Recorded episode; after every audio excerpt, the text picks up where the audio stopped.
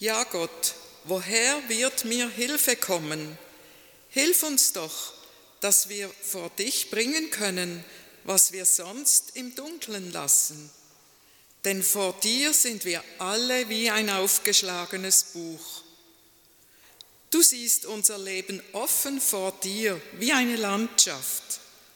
Du siehst Risse und Verletzungen, die Gräben und Versteinerungen, auch Wüsten und Abgründe.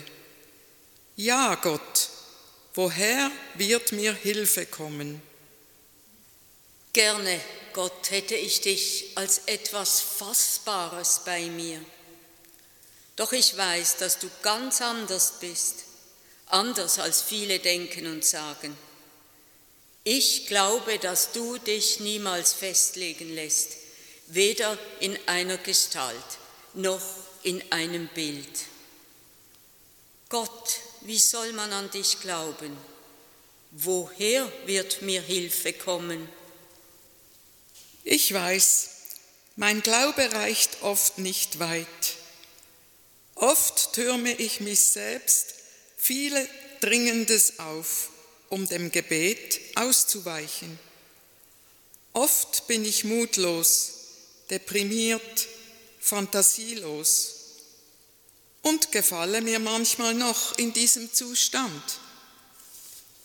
Und doch glaube ich an dich deine heilige Kraft, du Schöpfer der Welt, du Mutter des Lebens. Ich glaube an deine Weisheit und Güte. Ich glaube, dass du mich durch alle Resignation, Ungewissheit und Zweifel ins Leben und zur Freude rufst. Amen. Jetzt lade ich Sie ein zum nächsten Lied. Es ist Nummer 276. Such, wer da will, ein ander Ziel. Wir singen die Strophen 1 und 2 und 4. Liebe Gemeinde, ich möchte Sie heute, wie ich schon angekündigt habe, dazu anstiften, über Ihren eigenen Glauben nachzudenken und vielleicht sogar mit Menschen wo ihnen nachstehen, darüber zu reden. Sie dürfen von mir aber nicht erwarten, dass ich ihnen ein Rezept zeige, wie man glauben soll. Ich gehe in meinen Gedanken von einer Begebenheit aus, wo im Evangelium von Markus erzählt wird, wo es um die Heilung von einem Kind geht, ein epileptischer Bub also ein, ein Bub, der einen epileptischen Anfall leidet. Es geht um die Heilung, es geht aber genauso zentral um eine Auseinandersetzung darüber, was Glaube ist und wie er sich äußern kann. Und der zweite Schwerpunkt von dieser Geschichte interessiert mich heute besonders. Die Geschichte steht im 9. Kapitel bei Markus, Vers 14 bis 21.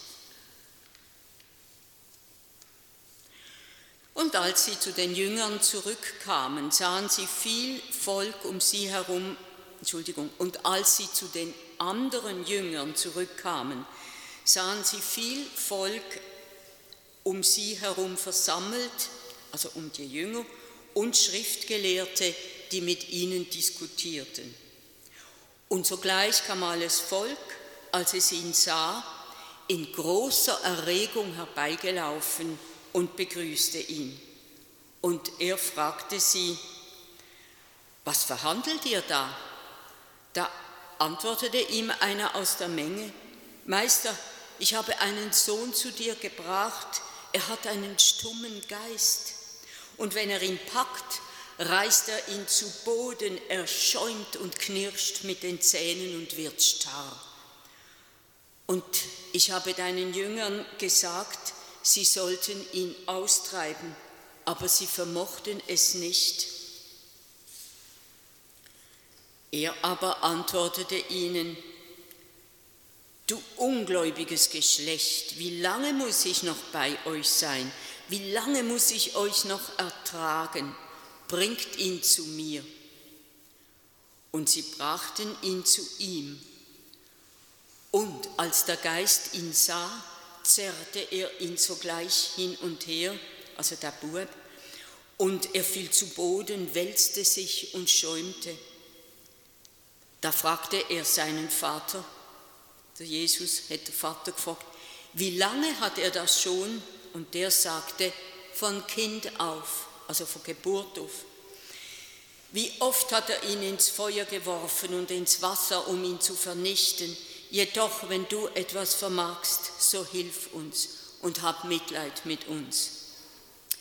Jesus aber sagte zu ihm, was soll das heißen, wenn du etwas vermagst? Alles ist möglich dem, der glaubt. Sogleich schrie der Vater des Kindes, ich glaube, hilf meinem Unglauben. Als Jesus nun sah, dass das Volk zusammenlief, schrie er den unreinen Geist an und sagte zu ihm, Stummer und tauber Geist, ich befehle dir, fahr aus und fahr nie wieder in ihn hinein. Der schrie, also der Geist, und zerrte ihn heftig hin und her und fuhr aus. Da lag das Kind wie tot da so dass alle sagten, er ist gestorben. Dann ging er in ein Haus und seine Jünger fragten ihn, als sie mit ihm allein waren, warum konnten wir ihn nicht austreiben? Und er sagte zu ihnen, diese Art lässt sich nicht anders austreiben als durch Gebet. Also es ist mir gerade aufgefallen, dass man vielleicht jetzt könnte wirklich meinen, der Bub sei tot geblieben, aber er ist ja neu ins Leben gekommen. Das wird dann schon klar späteren Verlauf. Es ist so, dass ich um die Heilungsgeschichte eigentlich immer ein bisschen Bogen gemacht habe. Nicht wegen dieser Heilung, sondern wegen dieser Sache mit dem Glauben, mit dem alles ist möglich dem, der glaubt. Das hat mich immer provoziert, so dass ich einfach sagen, das ist doch einfach nicht wahr. Wie viele Menschen, das wissen sie ja alle und haben es vielleicht auch schon im eigenen Leben erfahren, haben den ganzen Glauben, was sie haben können aufbringen, in einen, in einen Wunsch investiert, in, in, in, in eine Sache und haben ganz viele Mal um Erfüllung gebetet und sind dann doch gescheitert. Das hat sich einfach nicht erfüllt, so wie, sie es gern gehabt hätten. Ja, haben sie also zu wenig geglaubt oder nicht richtig geglaubt? Alles ist möglich dem, der glaubt. Das klingt mir ein bisschen in den Ohren wie eine, so eine Leistungsanforderung. Und ich weiß ja von mir, dass nicht alles möglich ist, also glaube ich nicht genug. Und es erinnert mich auch an das Sprichwort, wo ein Wille ist, ist auch ein Weg. Also ist Wille gleich Glaube. Und auch an Placebo-Wirkung von Medikamenten, wo man sagt ja, du musst einfach nur fest daran glauben, dann wirkt es und dann hilft es schon. Aber ich denke, alle diese Überlegungen, die treffen es nicht im Kern. Denn es ist ja schließlich in dem Evangelium ein wichtiges Jesuswort überliefert. Alles ist möglich, dem, der glaubt. Wie könnte das gemeint haben? Ich denke, er hat obwohl es ja recht harsch tönt hat, wie er mit diesen Leuten umgesprungen ist. Aber ich glaube, er hat den Vater vom kranken Kind nicht zurechtweisen und schon gar nicht entmutigen.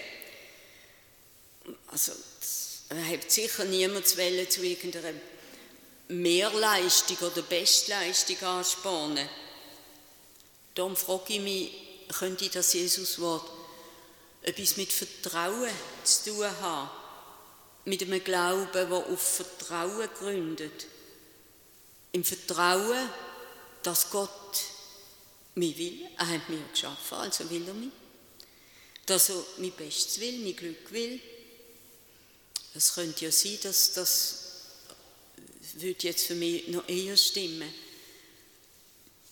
Also eben, ich habe dann so ein die Aussage von allen Seiten angeschaut und so ein wie mit einem Schüttelbecher gedreht und gewendet und assoziiert.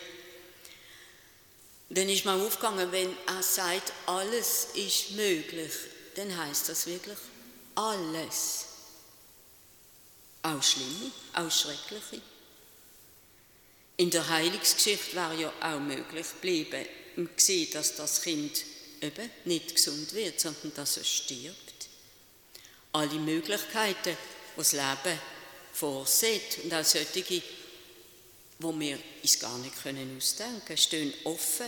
Es gibt ja nichts, was es nicht gibt. Es ist auch so etwas, was man amig so sagt, manchmal mit Verwunderung und manchmal fast mit Entsetzen. Es gibt nichts, was es nicht gibt. Ja. Ich denke, das alles ist möglich, dem der glaubt. Das ist oder darf vor allem keine Allmachtsfantasie sein. Bedeutet nicht, ich habe Macht zu allem. Ich sollte alles können und alles erreichen, wenn ich nur fest daran glaube. Und das heißt eben nicht, alles ist dir oder mir möglich, vor allem dann nicht, wenn dir und mir eben so Einzelwesen meint, unverbundene Einzelwesen.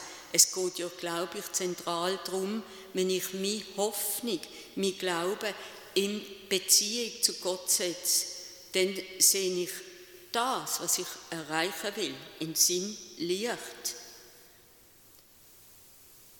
Und vielleicht sieht dann sogar das, was ich unbedingt will nämlich bisschen anders aus. Und ich kann es zurücknehmen oder ich kann es revidieren. Es kann dann wirklich geschehen, wenn mein Glaube ernsthaft ist, eben, dass mir das gar nicht mehr erstrebenswert vorkommt, sogar, dass ich begriff, dass es mir nur würde schaden, mehr schaden als nutzen. Eben zum Beispiel, wenn ja viele Leute Millionär sind oder, oder äh, ja, der Schönste oder der Beste oder äh, immer die tollste ähm, Beziehung hat zum anderen Geschlecht oder so. Aber mir denkt, das sind so Sachen, wo eigentlich nur von Unreife zeugen. Eigentlich sollte man sich überlegen, was strebe ich denn an, was steht hinter diesen Wünschen, die ich habe, was steht hinter dem Wunsch, unermesslich reich zu sein. Das heisst doch, man könnte meinen, dann habe ich alles, dann habe ich alles, was nur irgendwie erdenkbar ist. Und das stimmt eben nicht. Das stimmt gar nicht. Im Gegenteil, man weiß es ja auch von Lotto-Millionären. Wenn man die dann später interviewt hat, ist alles andere als Glück eintreten in ihr Leben. Ja, ähm, darum müsste man vielleicht der Satz, nichts ist unmöglich dem, der glaubt, sagen, nichts ist dem unmöglich, ähm, wo das, nein, jetzt muss ich es anders formulieren, der, der glaubt, eigentlich, der, der so glaubt, wie Jesus meint, hat die Stärke oder das Vertrauen, alles in Gottes Hand zu legen und geschehen zu lassen. Und das heißt ja eigentlich auch, dass mein kleines Ego, wo eben die, die, ja, eben die nicht so tolle Wünsche hat, wie unermesslicher Reichtum, wie schön und begehrenswert sein, wie weiß, weiß was, was es alles gibt, dass man das Ego zum Schweigen bringt. Eben immer wollen der Beste sein und äh, einfach der easy Leben, wie so eine, wie man heute häufig hört. Und wenn ich das Jesuswort weiter auf mich wirken lasse, so knapp und steil, wenn er es ausgesprochen hat, stelle ich fest, es geht eigentlich um einen Glauben, eben der Glaube, der einen stark macht, sein zu lassen und, und in Gottes Hand zu legen. Und es ist der Glaube, ein immenser Glaube, der die Realität verändern lässt. Selbst dann, wenn alle Fakten dagegen sprechen. Denn man muss auch sagen, der Jesus sagt ja auch nicht dem, der glaubt, dass alles möglich ist, glaubt ja nicht dem, der glaubt, dass der Bub gesund wird. Oder äh, er sagt nie dem, der glaubt das, das. Und dann kommt irgendein Einzelfakt oder so.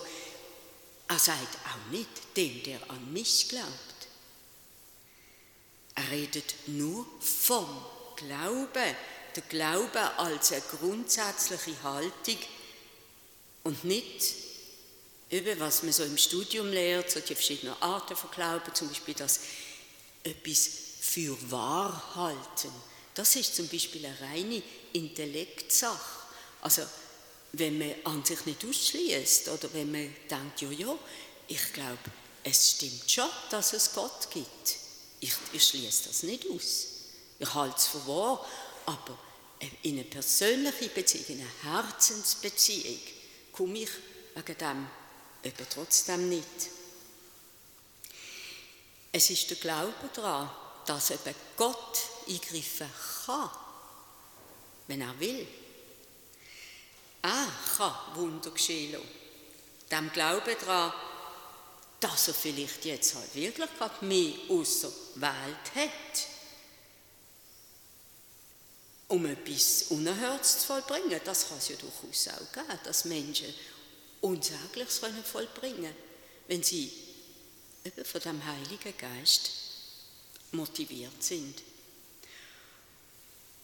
Ich kann auch daran glauben, dass, wenn es Gott will, dass er in mir kann, die schöpferische Kraft wecken, die von ihm ausgeht. Und das kann ja auch wirklich realitätsverändernd wirken, aber so, dass es passt, so, dass es zu mir passt, in mein Leben passt. Und ich glaube, also es ist vielleicht auch der Glaube dran, es ist eine unbefangene Offenheit, eine Neugier, ein Vertrauen ins Gute. Zum Beispiel, dass sich an jeder Wegkreuzung eine neue Sicht auftun dass sich in jeder Situation, sei sie noch so schwierig, Heil kann anbieten kann. Man muss einfach ein bisschen die Antenne offen haben, aber auch, dass es halt ganz anders als erwartet sein kann. Und das alles steht für mich im Gegensatz zu dem Unglauben, wo nur mit dem Sichtbaren und dem Messbaren rechnet, nur die Aussenseite der Sache sieht und alles andere nicht gelten lässt. Kehren wir zum Bibeltext zurück. Der Vater vom kranken Kind, der ruft nach Jesus die Antwort, alles vermag der glaubt spontan, ich glaube, hilf meinem Unglauben. Ich denke, ihm wird durch die Aussage von Jesus, durch seine Präsenz wahrscheinlich auch, schlagartig seine eigene Situation vor Gott bewusst. Und ich denke, wir können alle in den Ruf einstimmen. Ich glaube, hilf meinem Unglauben.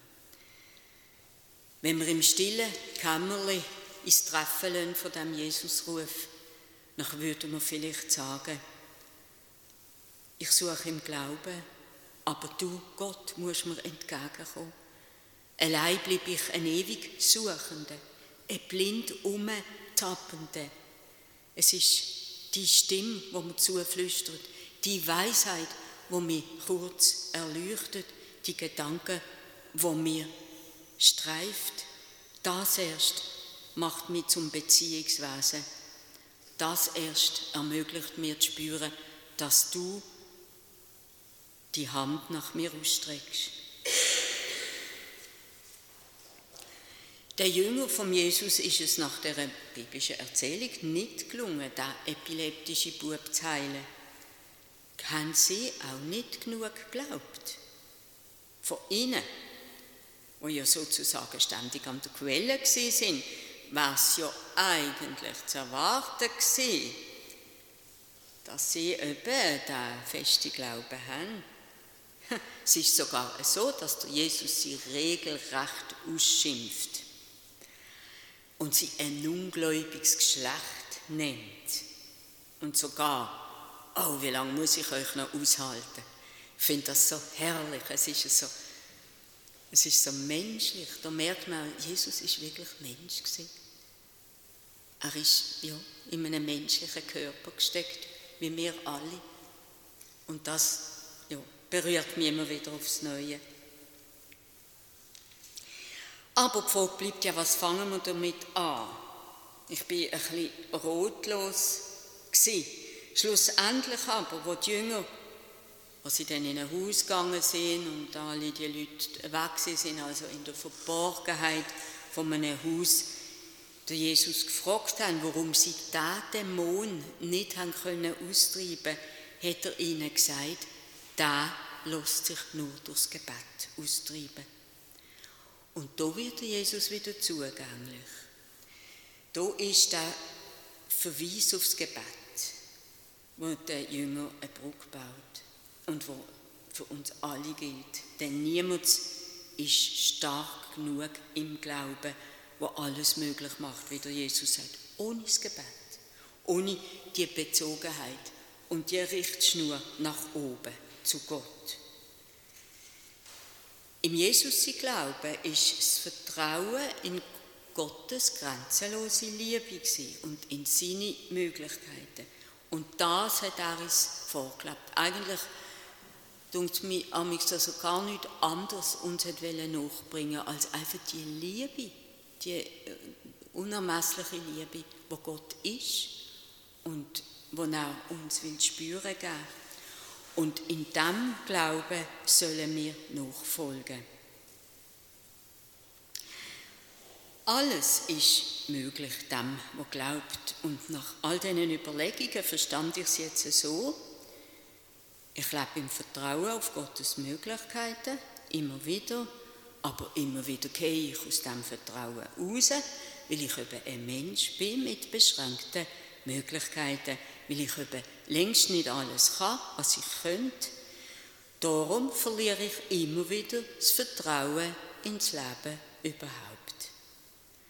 Aber das Jesuswort öffnet mir neben anderen Sätzen der Bibel einen weiten Raum, lässt mich frei schnaufen im Vertrauen auf die unendlichen Möglichkeiten von Gott in den Möglichkeiten, wo er auch mich als zweifelnder Mensch geborgen sein lässt und mich inbegriffen hat.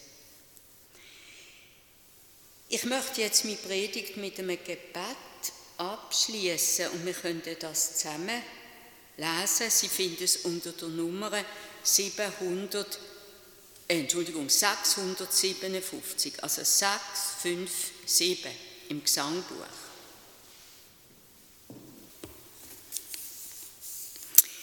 Wir lesen es so, dass sie die erste Strophe würden wir gemeinsam lesen, dann lese ich die in der Mitte allein und dann lesen wir wieder gemeinsam den Schluss.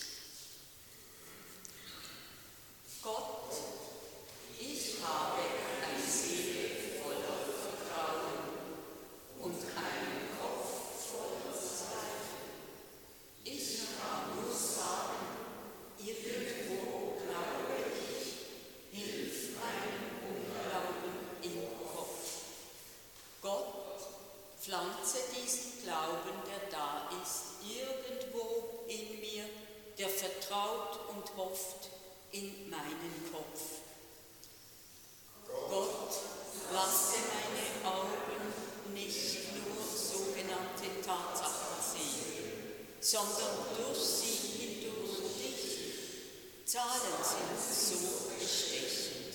Mach, dass dein Wort auch so überzeugend zu mir spricht. Gott, lass mich doch auch mit dem Kopf glauben. Amen.